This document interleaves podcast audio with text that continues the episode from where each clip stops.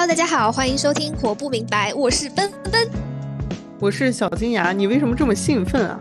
因为我最近过得非常的快乐，就是感觉从大概八月份开始一直到现在，我每天都过得超级开心。就是我有的时候会有一种天呐，为什么最近的一段时间里，这个世界上所有的好事都发生在我身上啊的这种感觉。对你整个八月都在用这句话骚扰我。对啊，所以我就今天也很想跟大家发分享一些最近发生在我身上的好事，以及嗯，我为什么会觉得这么的开心。嗯，给大家说一说，之后就别找我了啊。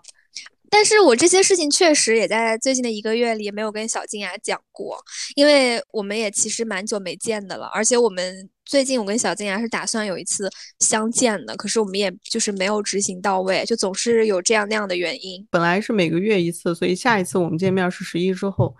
而且最近小静雅总是会跟我抱怨，为什么我最近如此的冷漠。啊，我真的超冷漠的。就是之前咱们不是也在节目里面聊过吗？就是我是一个不怎么回人信息的人，所以都是奔奔给我不停的发消息轰炸，然后我择情处理。就是我有的时候，我有的时候回，有的时候不回，我已经习惯这种模式了。然后最近我就是像像是一个那种渣女，就是把人吊着吊着，然后这个这个池塘的鱼跑了之后，然后我觉得好不习惯呀。就是你每天在干嘛？不仅不给我发消息，而且我给你发消息，你也不怎么搭理我，就是嗯嗯啊啊在吃饭，就是这种好冷漠。天道好轮回，苍天饶过谁呀？真的，我那天我那天这么问你的时候，你不是跟我说你，而且你最气人的就是你说。可是我我就是在享受不想被人打扰的单人单人生活呀，就是那种错吗？就是我只是想问一下你是否安好，然后你给我甩这么一句，就让人很气。然后我我那天就有个想法，我在想，我的妈呀，就是原来当我的朋友是这种感觉吗？就是因为我自己经常这么干，就是我就在想，奔奔之前每天给我狂轰乱炸，我都不理他，他是怎么坚持下来的？天呐，我可以讲一下这个事情的起源，大概就是在。几周前，可能两两三周之前吧，有一天晚上呢，一个周五的晚上，我买了一张音乐会的票。那个票其实是我提前一个月就买好的，我特别的期待。然后我还约了我的同事一起去听那场音乐会。结果我刚到那个场地，就我的同事就因为一些工作上的事情在疯狂的找我，我就一直在那里回消息。有可能在那边，我首先回了半个多小时，这半个多小时里，我就也没在听台上在演奏一些什么。然后到了后来，他们就是觉得打字已经不能够解决这个事情了，沟通不清楚了，就一定要跟我开会，就线上会议打电话。几点了那会儿？嗯，因为音乐会是七点半开始，所以当时怎么着也八点多了吧？嗯，对，就是在周五的晚上，美好的周五。我刚开始是一直不想接的，就他给我连着打了五个电话，我都没有接，我就说我现在不方便接电话，但他就是特别的坚持，然后我就跟我另外一个同事说，因为我们两个是在一个项目组里，因为这件事情本来也是应该他去对接的，然后我就说我现在不方便接电话，你能不能去开这个会，跟他们把这件事情讲清楚？他就说啊，不行啊，你必须来，没有你不行，我不太清楚这些东西，必须有你。我当时就很火大，我就跟他说。这个世界上有什么事情是没有我不行的吗？就算是我死了，这个项目也不会黄的，地球也不会停转的。然后他就不讲话，但是他在那边装死摆烂的话，那些人就还是会一直找我嘛。于是我就只好硬着头皮接了这个电话，然后我就跟他缠斗了许久。到后来，我好不容易把这件事情解决掉，我回到座位上的时候，我刚刚坐下不到两分钟，音乐会就结束了，就等于相当于是我提前一个月就买好了票，就满怀了期待。结果我整场音乐会听了大概不到十五分钟，啊，那那那你当时出去接的那个电话持续了很长时间是吧？对啊，我就真的很生气，就想说既破坏了我周五晚上快乐的心情，又浪费了这个票钱，而且这家剧院离我家还蛮远的，就是我来回路上还要花两三个小时时间，我就觉得我在干什么啊？关键是我当时挂了那个电话之后，他们还要拉我开会。就是在我已经要开车回家的路上，还要找我开会，我就说我的手机没电了，然后我就没有参加后面那个会议。我那天晚上回到家的时候，大概已经十一点多了，我就又稍微处理了一下收尾的工作。当时我坐坐在沙发上，一个人静静的沉思。我想说，我为什么一定要在周五的晚上，在我期待了已久的一件事情却被工作破坏掉？而且这个工作难道真的是没有我就不行吗？嗯，那个时候我就突然决定，我一定要有一些自己的时间，因为我最近两个月过得虽然蛮快乐的，但是它是基于我给自己安排了很多个活动嘛，我甚至会夸张到提前一个月就安排好我的每一个周末会干嘛，我就会给周末定一个主题，比如说，呃，这个周末小金牙来了，那就是就是小金牙周 啊，这个月没有小金牙周了，我的小金牙周被什么替代了呢？就是被那一天我的想法替代，就当时我周五的晚上，我就觉得。好，那我就要把这些我所有的行程都取消，就是我我我没有什么是我必须要一定要去做的，然后我就把我那个周末的什么要跟朋友去吃饭啊，呃什么要去呃剪头发呀，有的没的的一大堆的事情全部都取消，然后我把我那周的心理咨询也取消，我就觉得我就是想要要有一个一个人的时间，然后从那一天开始，我突然就觉得哇，这样真的好快乐，我根本就不在意别人。就是谁来找我，或者是怎么样？就有的时候我不回小金的消息，可能可能甚至都不是我故意不回，而是我就是确实把手机放在一边没有看，我就是在专注的追剧，专注的练琴，专注的干一切的事情。对你这么说，其实我是可以理解的，因为大部分时间我不回你消息的时候，我其实也是在干别的事儿。就这么简单，就是我我就是因因为我这个人是我，比如说我看电影，或者是我处理工作，甚至我就是打开网飞看看剧，我其实都不太看手机的，我是会完全这段时间就做这件事情，我看都不看一眼。对啊，所以你为什么要责怪我这么冷漠？不是责怪你了，主要是心里面你知道吧，突然有点不落差是吧？对。刚刚有聊到我最近都在沉浸式的过我的私人生活嘛，然后我最近呢身上也确实发生了很多好事，就有一件事情呢，我觉得它很小，但是让我产生了一些关于如何过上有松弛感人生的一些 思考。这个词，这个词真的都快被用烂了，但是我觉得它本质上来说还是一个好词啊。主要是因为我以前总是看别人说什么松弛感，松弛感，我在想说，有钱不就有松弛感了吗？但但但是我现在是真实的体会到了没钱却松弛的感觉。就是前一段时间，我们公司举办了一个那种业务知识竞赛，就类似于一站到底这种感觉。然后就是会让大家去答题，就如果是做到了公司的前三名的话，就会有一些这个现金奖励。然后他会给你发放到你的账户里，你可以用这些东西去在我们公司的内购商店里买一些东西，也会有一些三 C 产品，就类似于耳机啊，或者是 iWatch 啊这些的。然后本人呢，就可能是有有的聪明才智，就有幸拿到了第三名。然后我就在想，我要不要去买一个 iWatch？因为我之前是一直没买的，就我不太喜欢戴表啊什么的，我就感觉如果我花两千多块钱，只是。买一个为了看时间或者是记录我走了多少步的东西，好像没什么意义。但是因为过去嘛，我刚好是在沉迷于走路这件事情，就甚至有跟大家分享说，我每天下班了之后，我要去走一万步，因为我觉得散步这件事情可以让我跟这个真实的世界产生一些联系。对我，我突然，你有没有觉得我的这个说法听起来很像神经病？就一般人类谁会在聊天的时候说什么跟真实的世界产生联系啊？不是不是像神经病，是像一个 AI。为什么？像一个机器人，我要去体验人类的生活了。总之总之，我当时就觉得，哎呀，我可以用这笔奖金换换一个这个 iWatch 来记录我每天走了多少步嘛。但我思虑再三了之后呢，我还是没有买，因为我之前就有一从这种快乐的享受散步的感觉，变成有一点被禁锢住，就好像有一个枷锁套在我的身上，一个枷锁叫做。对，就是绑架我的东西有几个，一个是我一定要走一万步这件事情，就有的时候我真的很累，我觉得我就像是一个小美人鱼走在刀尖上，但我还要走完那一万步，我真的很累。还有就是因为我没有运动手表，所以我必须通过手机来记录我走了几步，那我手机不可能时刻拿在手上，我就只好天天穿裤子。就我其实是一个很爱穿裙子的人，我的衣柜里面有非常多连衣裙，但是他们都没有口袋。所以我今年夏天一直在穿裤子，这个就是绑架我的第二件事。哇，还蛮痛苦的，就是又不能穿裙子，然后又要走在刀尖上。就他慢慢的从一件那种快乐的感觉，就比如说，天呐，我今天散步的时候，我看到了一认识了一只胖胖的边牧狗，然后变成了怎么还有五百步才能走完啊？对，哎，你这么说，我突然想起来了，之前我去去你家玩的时候。你不是就会叫着我一起散步吗？首先，我也是一个很爱散步的人，但是我我我其实待会儿再聊，我其实也有被这个手手表绑架，但是我对那个步数其实没有那么大的执念。但是每次跟你散步的时候，我就觉得 fine，我的身体已经告诉我说可以了，今天我们可以回家了，然后我就闹着要回家，然后你就每次都会说再走两圈，再走两圈，你看只剩一千步了，只剩一千步了，再走两圈。然后我就上次我不是还跟你讲吗？那你就在楼下自己把这一千步走满吧，我先上楼了。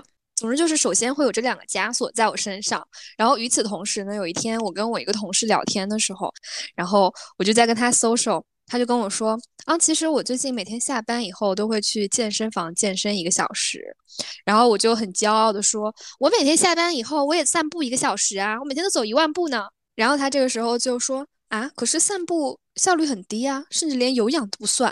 我那个时候就觉得，天呐，我的世界碎裂了。就是为什么？就是我觉得这么开心的一件事情，在别人看来完全不值一提。而且我甚至开始有点自我怀疑，想说，嗯，我这样做是不是确实效率并不高？然后在那个周末，我就非常苦恼的把这件事情跟我的心理咨询师分享，他就说。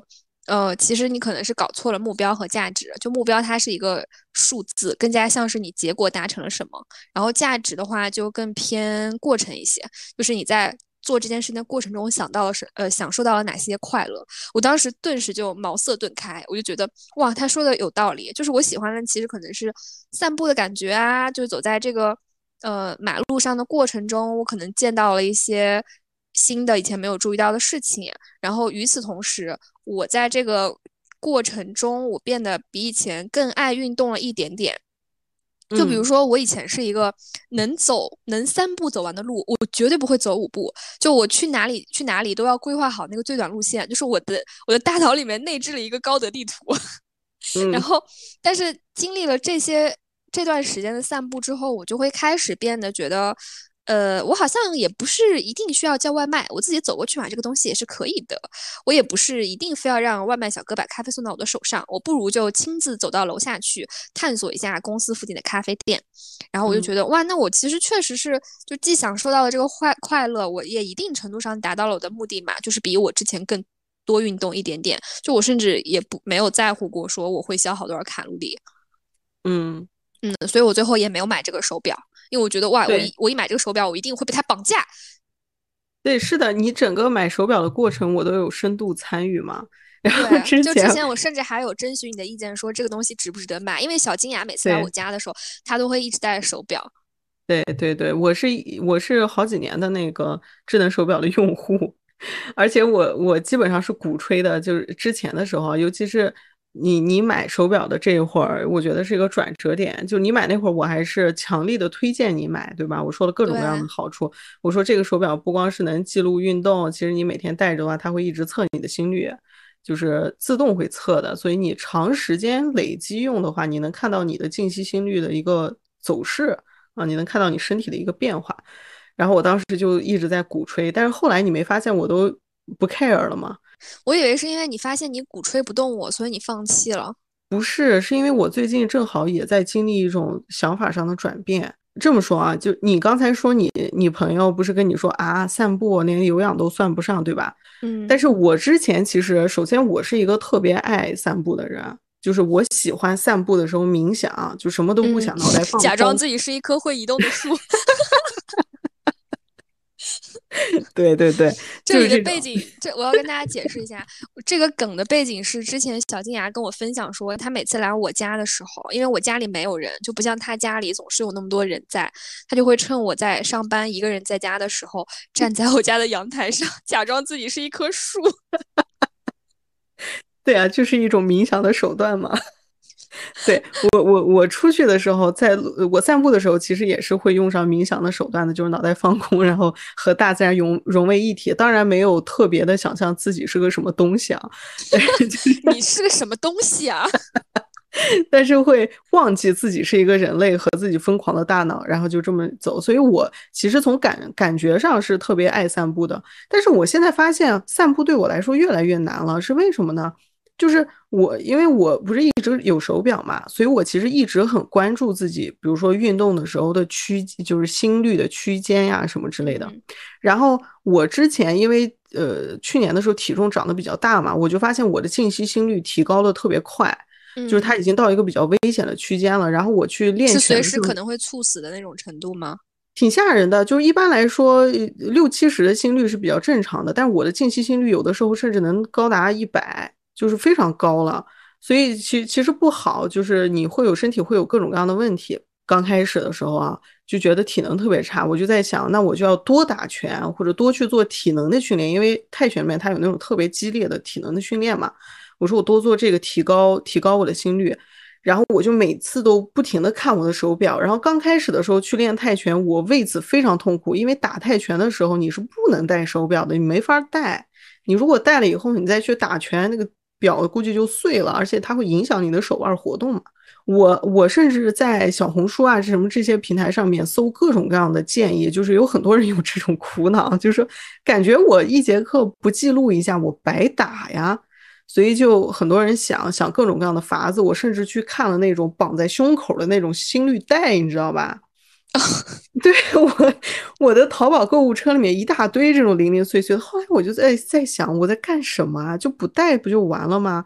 而且我后来发现，就是因为我特别在意我体能提高这件事情，而且我有一个误区是说，啊，我我必须得是做无氧，或者我把那个心率拔高到那个所谓的燃脂区间，可能才是有效的。所以我就特别迷信这件事情。那我在散步的时候就会发现，散步其实它的心率提高的不会特别特别的高，嗯，最最多也就是一百三、一百四这个样子。你不像去撸铁的话，可能达能达到一百六、一百七。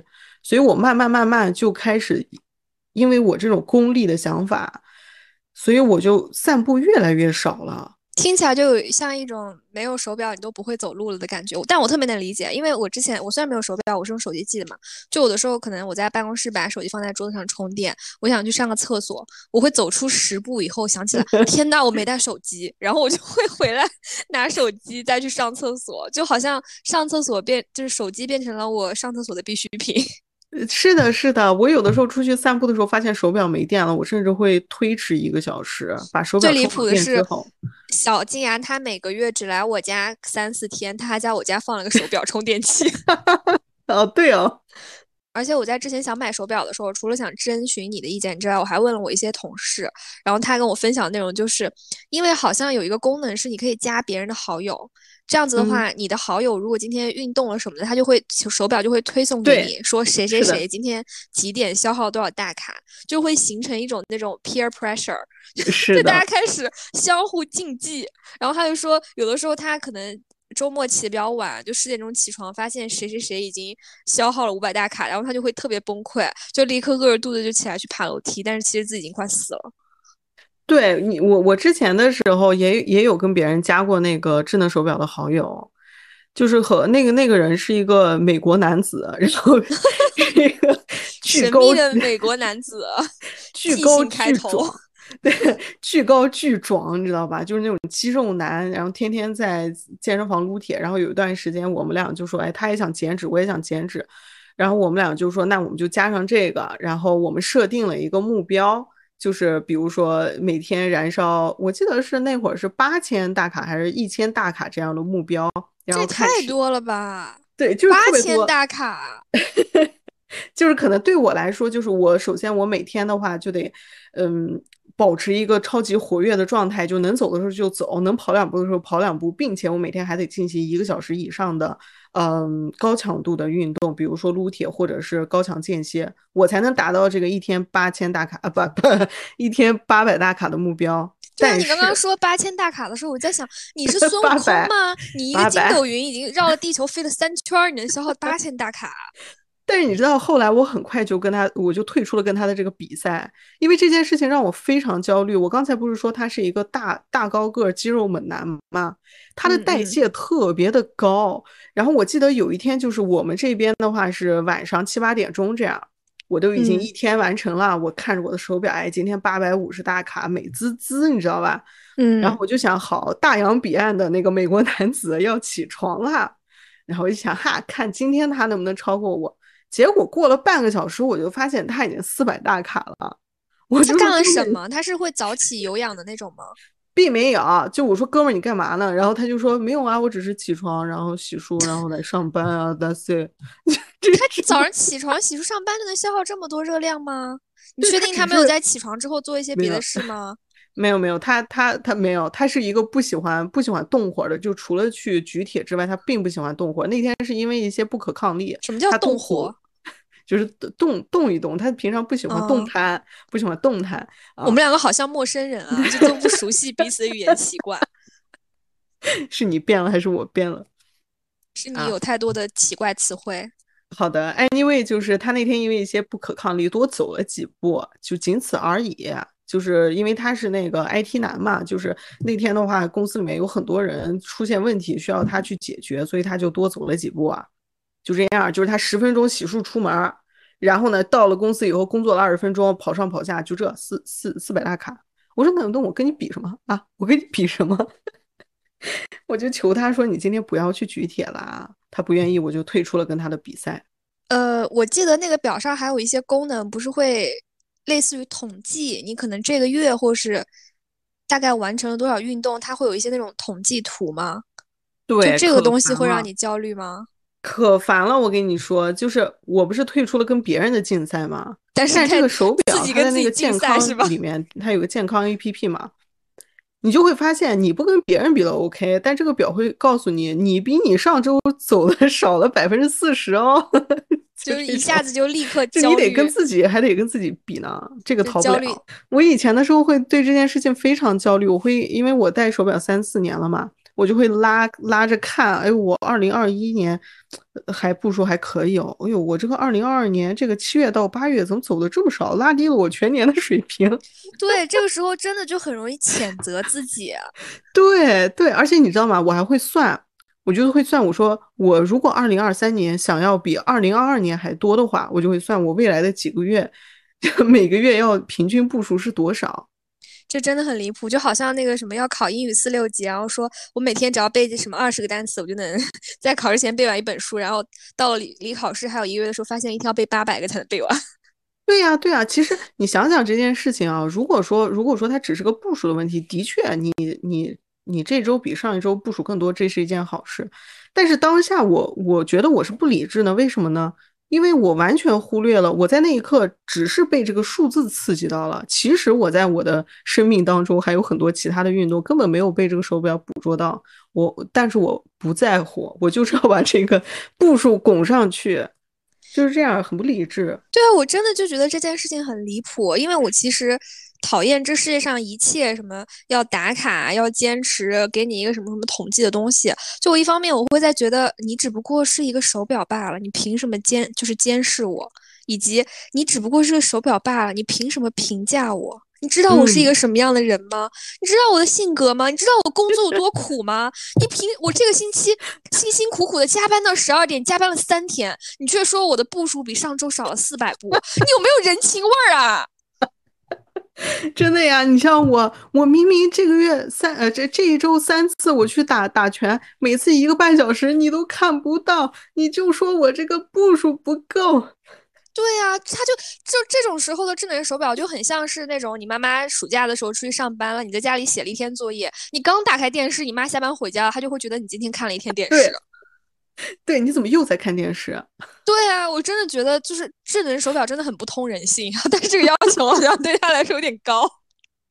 那你知道吗？我最近发现了一个事情，让我有了转变，就是我现在是已经有一周多没有戴智能手表了，我在训练自己。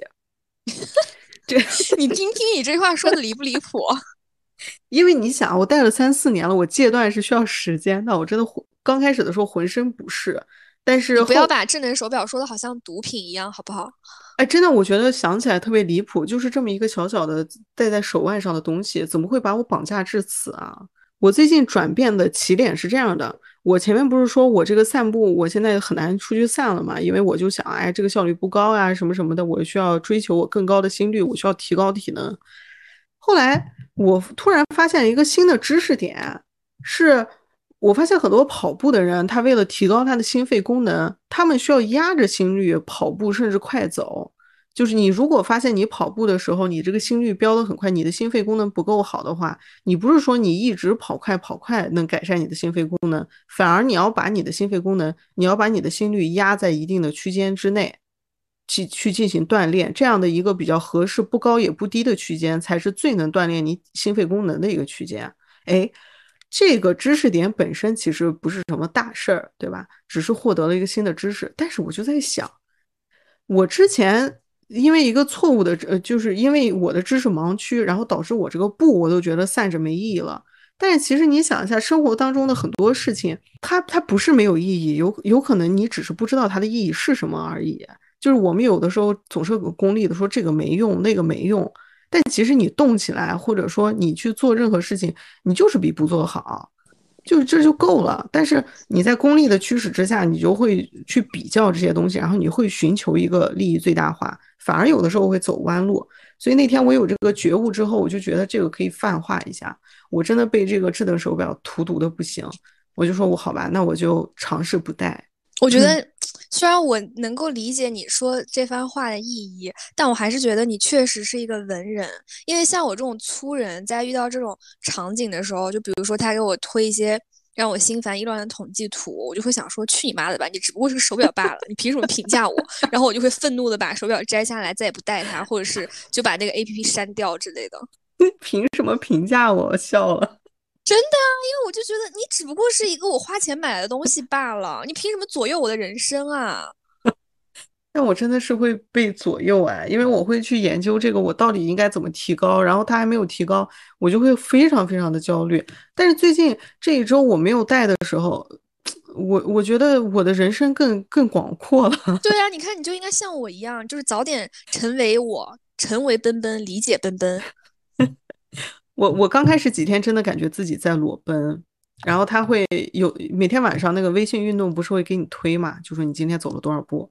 嗯，然后由于由于我没有戴手表，我也没有拿着去哪里都拿着手机的习惯，所以我经常都是一推三百多步。然后我刚开始好难受啊，我就觉得，哎呀，天呐，好丢人啊！怎么今天有三百多步？然后我就特别想大声的给全世界宣布，我想发个朋友圈说，同志们，我不是今天只走了三百步，我是因为没有戴手表，你知道吗？然后，然后后来忍耐下来了。嗯，哎，但是我觉得就发朋友圈这个事情啊，让我想到我们刚刚说那个。价值和目标的话题啊，就有的时候我们干一些事情啊，比如说是什么徒步啊，或者是出去运动啊，或者学了一门新的技能啊，我们就会很想发个朋友圈，让全世界知道，说天呐，这原来这个人是一个如此什么自律呀，或者是 什么有有文艺细菌啊，就是类似一些人设的这种感觉。对，你会有这种想法吗？我会啊，我会啊，会展示啊，而且我觉得一个最最最有意思的事情，就是在在以前什么智能时代之前，我们需要去展示一件东西的时候，我想知道智能时代之前是弱智时代吗？智能，就是连智能手机都没有普及的时代，咱们还用诺基亚那个塞班系统的时候，这样说吧，塞班，伟大的塞班，我们在用伟大的塞班的时候呢，那那个时候，你如果想展示你的运动能力。你只有一个方法，就是真的，就不是，你就真的只能展示结果，你只能展示，你行不行？对你只能展示你的肌肉，或者你只能展示你的一个奖牌，对吧？以此来说明你的运动能力好。但是现在，你的每时每刻都能被记录的情况下，你就可以展示这个过程。对，但有的时候会觉得扭曲啊，就比如说很多人去健身房只为了拍个照，实际并没有健身。对啊，我觉得这这些事情都是一一样的，就是怎么说呢？用一句话概括，就是结果。对，就是没有记录就等于没有发生。哦，就好像之前大家都说手机先吃一样，就永远这个菜端上来了要先拍一张照才能开始吃饭。对对，就感觉其实挺滑稽的。有的时候，就我拍我我我脑袋里面都有好几个场景，就是当我们全家在在一起围着要吃饭的时候，都已经饥肠辘辘、饿的不行了。然后我突然掏出手机，然后说我先拍张照，然后我妈妈就把筷子默默的收了回去。但是我觉得这两年好像稍微有好一些。就我以前也是非常执着于。追求一定要拍照记录，不然我就感觉像没有吃过这顿饭，没有来过这个地方，没有玩的这么开心一样。但我现在就是有一点懒得了，我就觉得无所谓，我不在乎别人知不知道我有没有吃一顿什么大餐，我只要自己确实吃到肚子里了就行。对，而且我我觉得我不确定这个是因为年龄的增长，还是因为对互联网的一种倦怠。我现在其实也是。就是没有那么多自我暴露的欲望了，以前就是会这样。嗯，是的，我我觉得可能是因为我现在变得更加不在乎别人了。就我以前发这些是想让想在朋友圈里面立一个我是怎么样的人的人设，对。但是我现在已经疏于懒得立这个人设了，我就甚至连我最好的朋友小金牙找我，我都不想回复他的消息。我怎么会在乎在别人心中我是一个怎么样的人呢？就尤其是因为近两年我变得。越加的刻薄和这个冷漠，我身边的一些同事啊之类的对我的评价，就是都会觉得我这个人好冷漠啊什么的。那就是我就觉得哇，好好啊，既然在你心中我是一个冷漠的人，那你肯定不会给我提出一些什么非分的要求啊之类的，就真的很爽，就做自己。而且而且，我觉得之前那种自我暴露的时期。也是一种特别自恋的时期，就是对你就会觉得哇，我就像是一个花蝴蝶，我要展翅给所有人来看，让大家都爱我。对，就是给所有人按头安利自己，就是我是这样的，这样就不停的，所有的话都是以我出发，我是这样的，我喜欢这个，我看到了什么，都是我我我我我。但是现在的话，可能相反的，就是会更多的关注这个世界，就是我我眼睛里面到底看到了什么，我的感受是什么。对吧？就他出发点不是我了，这棵树是什么样的，或者这个散步的过程给我带来了什么？这这个感觉是不一样的。以前就连换个头像都得绞尽脑汁，一段时间不换头像都难受。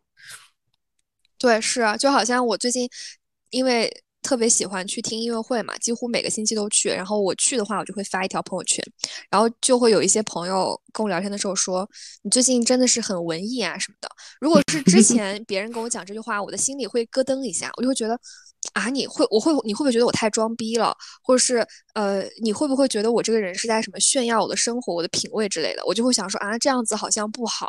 但是我现在就觉得，我只想要。在我比如说两年后再翻我这个朋友圈的时候，想起来说啊，那天我去听了一个音乐会，他给我的感受能够唤醒一下。我想要的是这个东西啊，我才不在乎你爱不爱看我发的朋友圈呢。你不想看，你可以别看呀，但老就是要发。对我现在的朋友圈啊，全都是分享的文章，就不是我写的，就是我同事写的。因为我们每次发了稿子之后，大家都会习惯性的分享一下嘛。我我也不知道是是从什么时候开始。我就不再发一些关于自己个人生活的了。我那天还在想，我在上学的那个时候，我就迷上了自拍，然后天天发照片。所以我在我身边的人的印象里面，就是一个特别喜欢发自拍的人。但是我现在不知道怎么，就从什么时候开始，我不再发了。呃，之前有有那种老朋友跟我联系的时候，还会说，就说，哎，你现在都不自拍了是吗？怎么怎么？他们就会觉得说，是不是你变丑了 或者什么的，所以你才不发？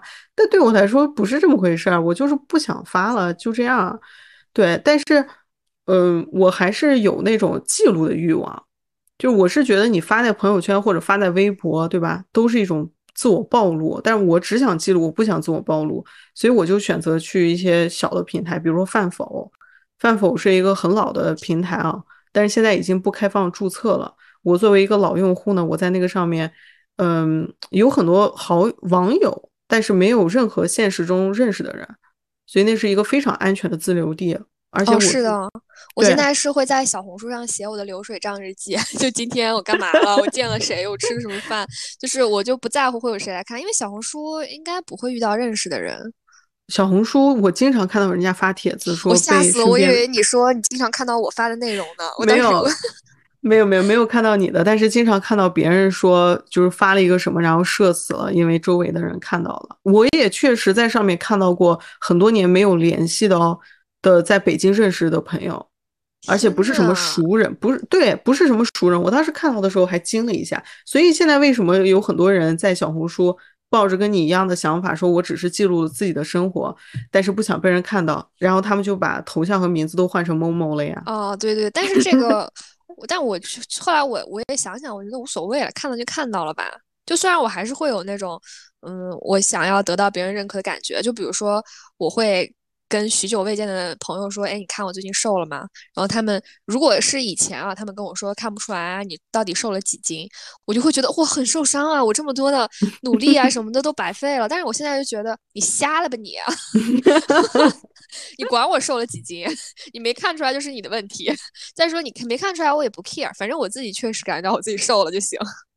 对，但是我觉得这个也挺难的。你想，你在你如果在平台上，你知道说有人有可能会看到这个，就像那个物理学上的那个测那个那个叫什么？不是，就是你观察者会一定会，你观察的这个动作一定会影响你的被观察对象嘛？哦，反正但是我会觉得我也挺扭曲的，就是你说我不在乎别人的想法吧，我又非得多那句嘴去问别人看我瘦了没有。但是如果人家给了我不想要答案吧，我要说。你有病吧？你是不是瞎了？你说我我怎么那么过分啊？我突然觉得突然陷入自责了。对我在我在饭否上是完全怎么那么冷静？你根本就不接我的茬，你就继续讲你的故事啊！你的心中你根本就不在乎我在说什么，是吗？你看你你怎么这么在乎我在不在乎你啊？因为你我在跟你聊天，但是你只顾着输出你自己的话啊。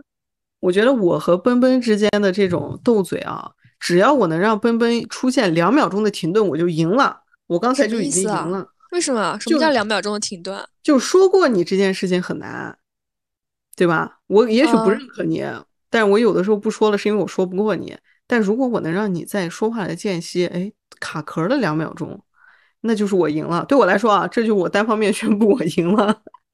行，你说吧，你说吧，你根本就不在乎我在说什么。我我是想说啊，我在那个饭否上面就。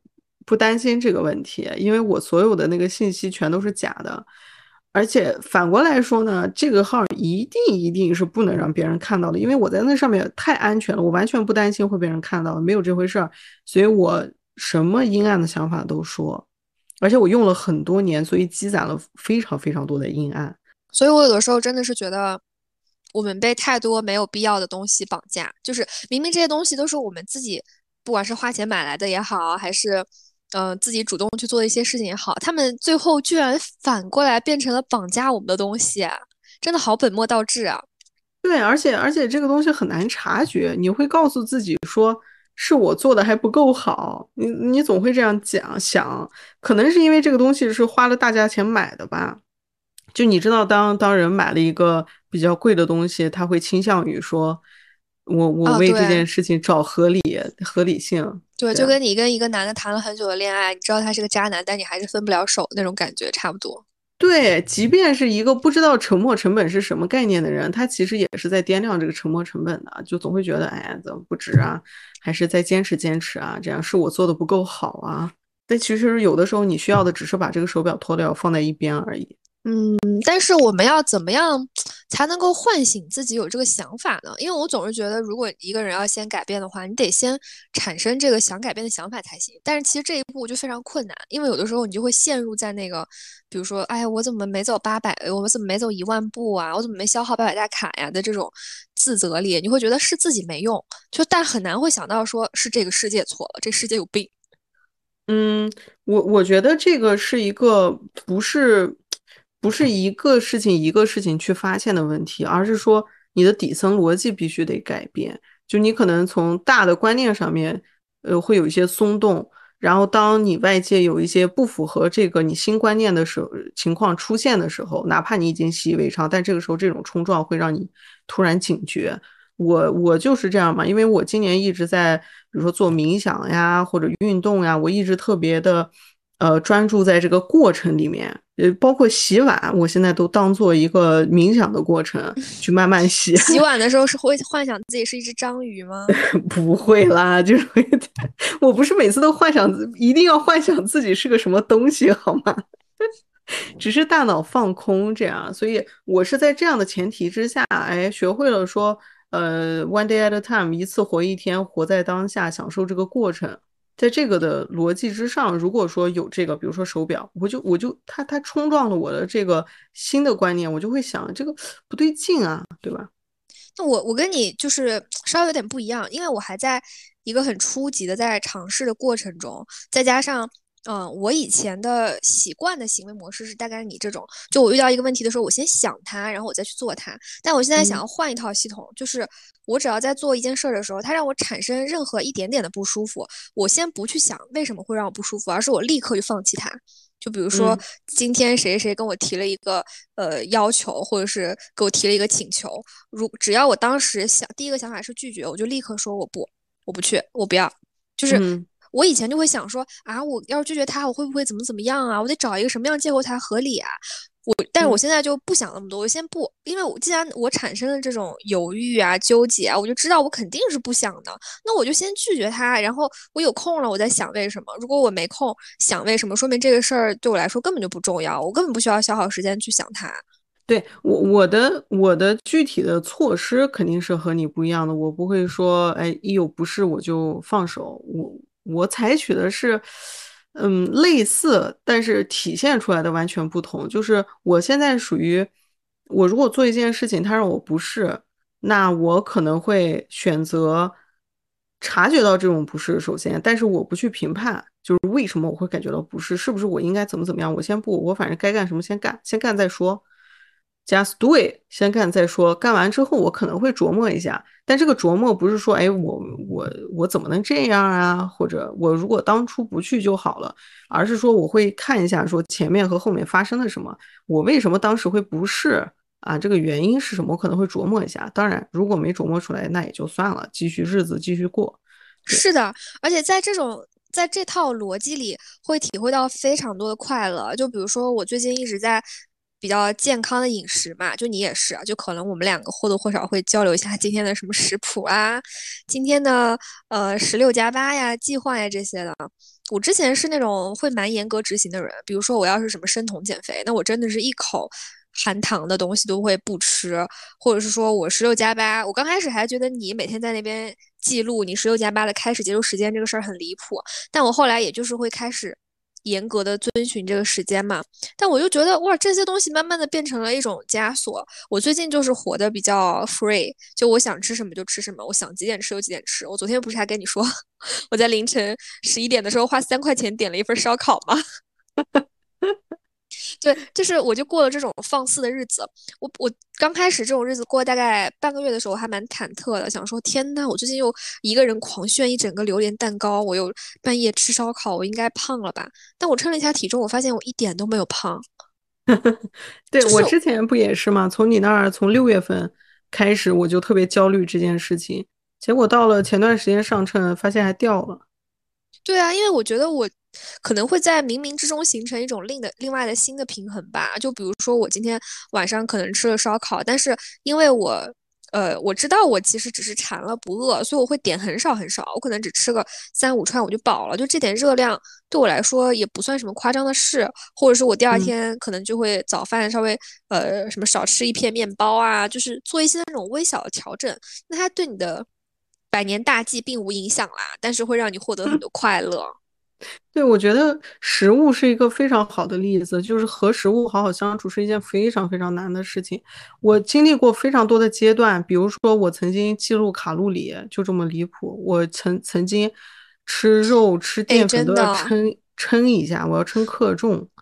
千克重我倒是没有啦，但是记录卡路里这个事情真的让我非常痛苦。就我很长一段时间都是我先上一些 app 去搜我这个东西吃下去大概会有多少卡路里，我可能需要运动多长时间才把它消耗掉，然后就因此而放弃了很多美食。但我现在就是我不管，我想吃它我就吃，大不了我少吃几口嘛。虽然说我们现在这个时候是我们老说信息过载，信息过载嘛，就所有人都会告诉你该怎么做，你发现了没有？什么不要吃淀粉，然后有些人会说过午不食，然后有些人说得吃，你必须得吃淀粉，你得吃够淀粉。但是我最近发现，因为我最近总是去看一些比较新的研究，或者是国外的一些比较长的博客，就是它信息密度是非常大的，它不是那种碎片式的知识，我就发现一个很有意思的事情。虽然信息过载，但是很多信息都是过时和没有意、没有价值的。然后你在被这种垃圾信息去裹挟的时候，我们有的时候它会给你造成焦虑，然后你会去想执行它。我今天试一下这个，明天试一下那个。对，是的，就是我在刷小红书的时候，经常刷到什么刘亦菲减肥法，这个减肥法，那个减肥法，几多少天就能立瘦多少多少斤。我以前是会一定会点进去看他这个方法是多少，然后我就并且会想说，天呐，别人都可以做到，为什么我做不到？但我现在看到这种，我就会立刻点不感兴趣，或者是划走，因为我觉得我我已经有了一个大概的概念，就无非是少吃多动嘛。那我但是这个是一个大的。理念就我在这个框架下，我可以做很多很多细小的调整，就根据我自己的性格啊，或者是生活习惯啊，或者是我的偏好啊什么的，就我没必要真的那么严格到我几点吃一片面包，几点吃一口鸡蛋，就没有必要。对，而且在这种。狂轰滥炸之下，你会觉得说，因为你执行这个有问题，执行那个执行不下去，你会觉得自己对自己还不够严格。但我现在觉得，很多人其实包括我之前是对自己过于严格了，就是因为这个逻辑是什么呢？你去执行了各种各样的方法，但其实这个方法也许并不适合你，或者它的原理就是错误的，但是你还是逼着自己去，必须要把它执行下来。这不是对自己太严格是什么？对，我觉得这个就是还是目标的问题。你可能给自己定了一个很难的目标，比如说你可能刚开始第一天你学英语，就说我今天一定要背五十个单词，这个其实就是不可能的。就一般来说，目标要定一个比你可能你刚开始的时候定一个比你能完成还要少那么一点点的目标，就你才能够坚持下去。不然我就会，至少我这个人就是，如果我这两天没完成的话，我会很焦虑；三天没完成，我就彻底摆烂了。那与其如此，我还不如定一个价值，比如说我只是想多运动一点点，或者是我允许自己吃一些垃圾食品，但是我第二天可能想吃小吃两口别的，就类似这种。对，其实去年哎前年的时候了，我就已经试过十六加八，但是只尝试了不到一个月我就放弃了。我我当时就觉得特别痛苦啊，就每天我要看这个表，然后我就逼着自己一定要做到，但有的时候真的做不到，然后我就会非常的焦虑。后来我就想算了，这个东西。也也也不是很适合我，我就把它扔掉了。但是今年的话，我就执行的非常好。但这个执行的非常好，不是说什么我更有毅力了，它是建立在我去了解了一下它背后的原理。就首先之前只是别人丢给我的一个概念，我会觉得说，一方面我会说我一定要执行一下试一下，其次就是他当他不顺利的时候，我会立刻把它丢掉。我就想，看来这个也不行。但今年的时候，我是偶然，先是偶然的时候有看到一个长播课聊这个，我就突然发现，原来这个不是一个什么新的一个减肥法，它其实是一个呃很有意思的一种生活方式。然后背后其实有很多现在比较新的研究嘛。然后我就把这些东西全部都揉到一起了之后，我就开始了解我的身体发生什么了。我就发现之前的那种思路它没法 work out，没法奏效，是因为我太把自己的身体当做一一部机器了。你其实不能懒，就不能说别人丢给你一个什么，你去执行，然后就好了，然后皆大欢喜了，一劳永逸了，没有这种事情。然后当我知道这个背后的一些原理了之后，我其实不用毅力去逼着自己干什么。比如说我拿起一块饼干，我现在经常都是会不吃甜食，但不是说我坚持不吃而已，而是说我知道我吃进去了之后，我的血糖会迅速的往上窜，然后当它掉下来的时候，我会很难受，我就把它放下了。我觉得就是你说的这个有点类似于你先让自己相信一个东西是什么，就之前可能只是死记硬背说，哎呀，我这个十六加八得怎么怎么样啦，我这个减肥法我要什么什么，但你可能没太理解背后的原理是啥。但是你现在了解了这些东西之后，你会会让你能够。首先产生一些信任感，这些信任的感觉，它就能够给你一些力量。就同时，你当你知道说我的目标是要变得更健康，比如说体脂率更低，那达成它的方式有很多种。就假如说你给自己定的目标是我今天要消耗八百大卡，你跟有的时候你真的会觉得累死。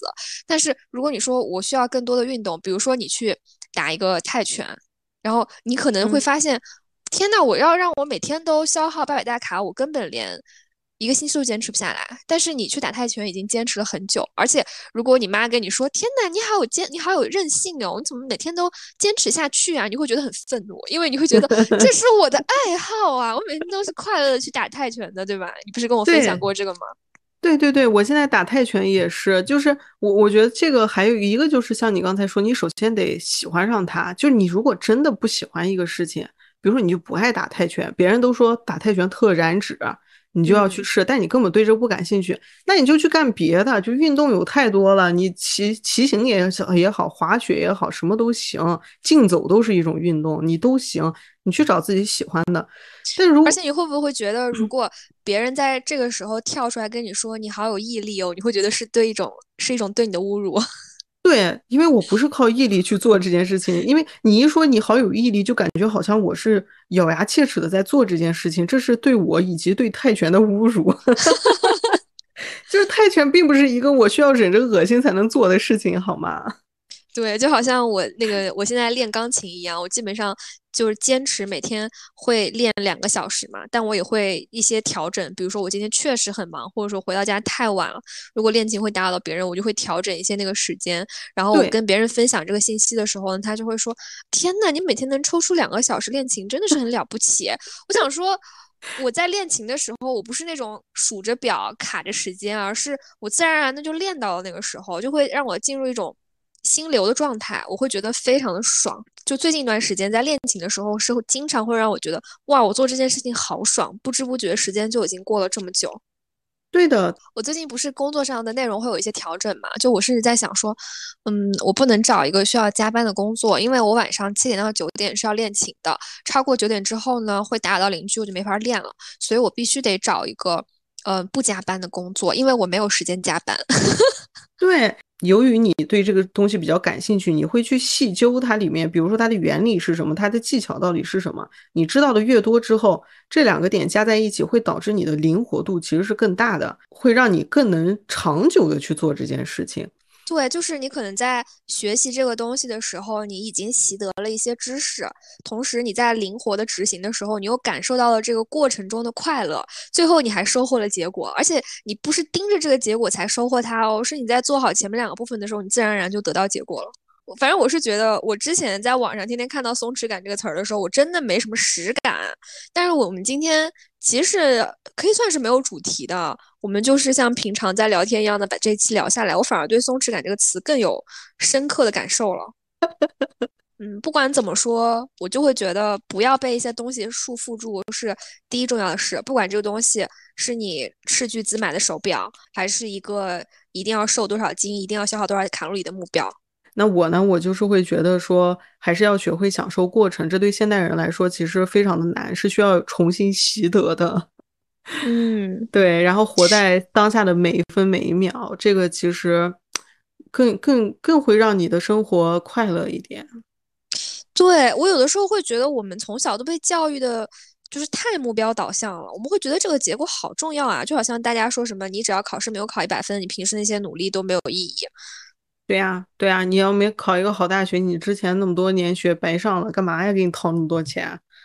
是啊，我现在会觉得，虽然它可能确实需要建立在一定的基础上，就比如说你的生活是，呃，基准线以上的，可能没有那么完美啊，当然也都没有住别墅啊，开兰博基尼啊，但是你确实觉得，哎，我今天很想吃一个烤红薯，那我今天就在寒冷的秋夜的雨天买一个烤红薯吃，那这个可能就是我们。呃，拥有松弛生活的一个最 base 的东西，然后同时在这个基础之上，你不要限定说，我这个烤红薯一定是要花九九块钱在什么超市斥巨资买到，我为了烤红薯还要买一个空气炸锅，这就没有必要，就享受这个街边随时随地可以买到的烤红薯的快乐吧，也不要想着吃烤红薯会有多少卡路里哦。对啊，就会开心很多，真的。包括今天，包括今天我们俩聊天也是，其实整个过程要比。之前有几次要快乐 多了，对啊，因为我们之前真的哇都在想着我要怎么样才能够表达好讲好这个故事，但今天我们真的只是在聊天，所以我就会觉得不要太把事情当回事儿了，其实也不要在乎说我做什么事情会达成什么目的呢？我跟这个人说这句话，他会不会对我有一些新的想法呢？我不回小金牙的微信，他会不会因此而受伤呢？不要在意，自己觉得开心。我会的，我会的，我会的。对啊，因为我会觉得关注自己的感受是我优先级最高的事情。还有还有我的感受，什么你的感受？我我谁会 我不在乎你的感受啊？你不会越来越活得像个机器人吧？我觉得机器人才是比较一板一眼的那种吧。你看我现在活得这么随性。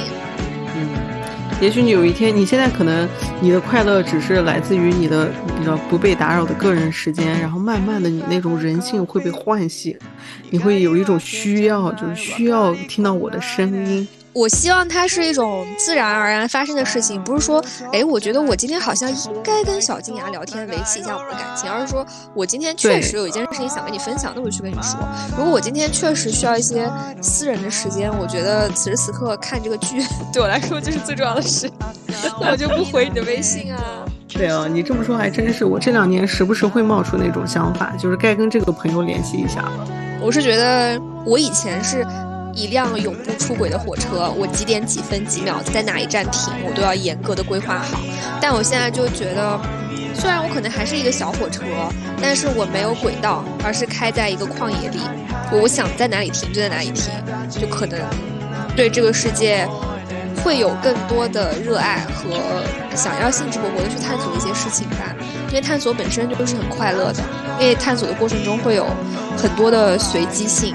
就是我不知道我下一秒钟会又有什么新的想法，我也不知道我会不会遇见一个什么新的让我感兴趣的事情。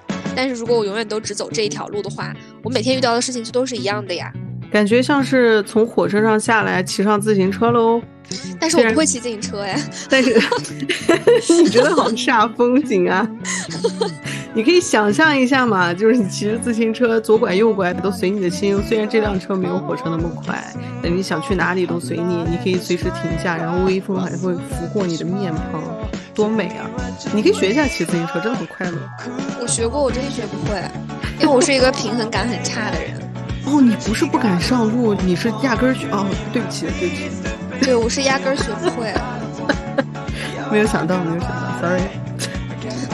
没关系，我不在乎。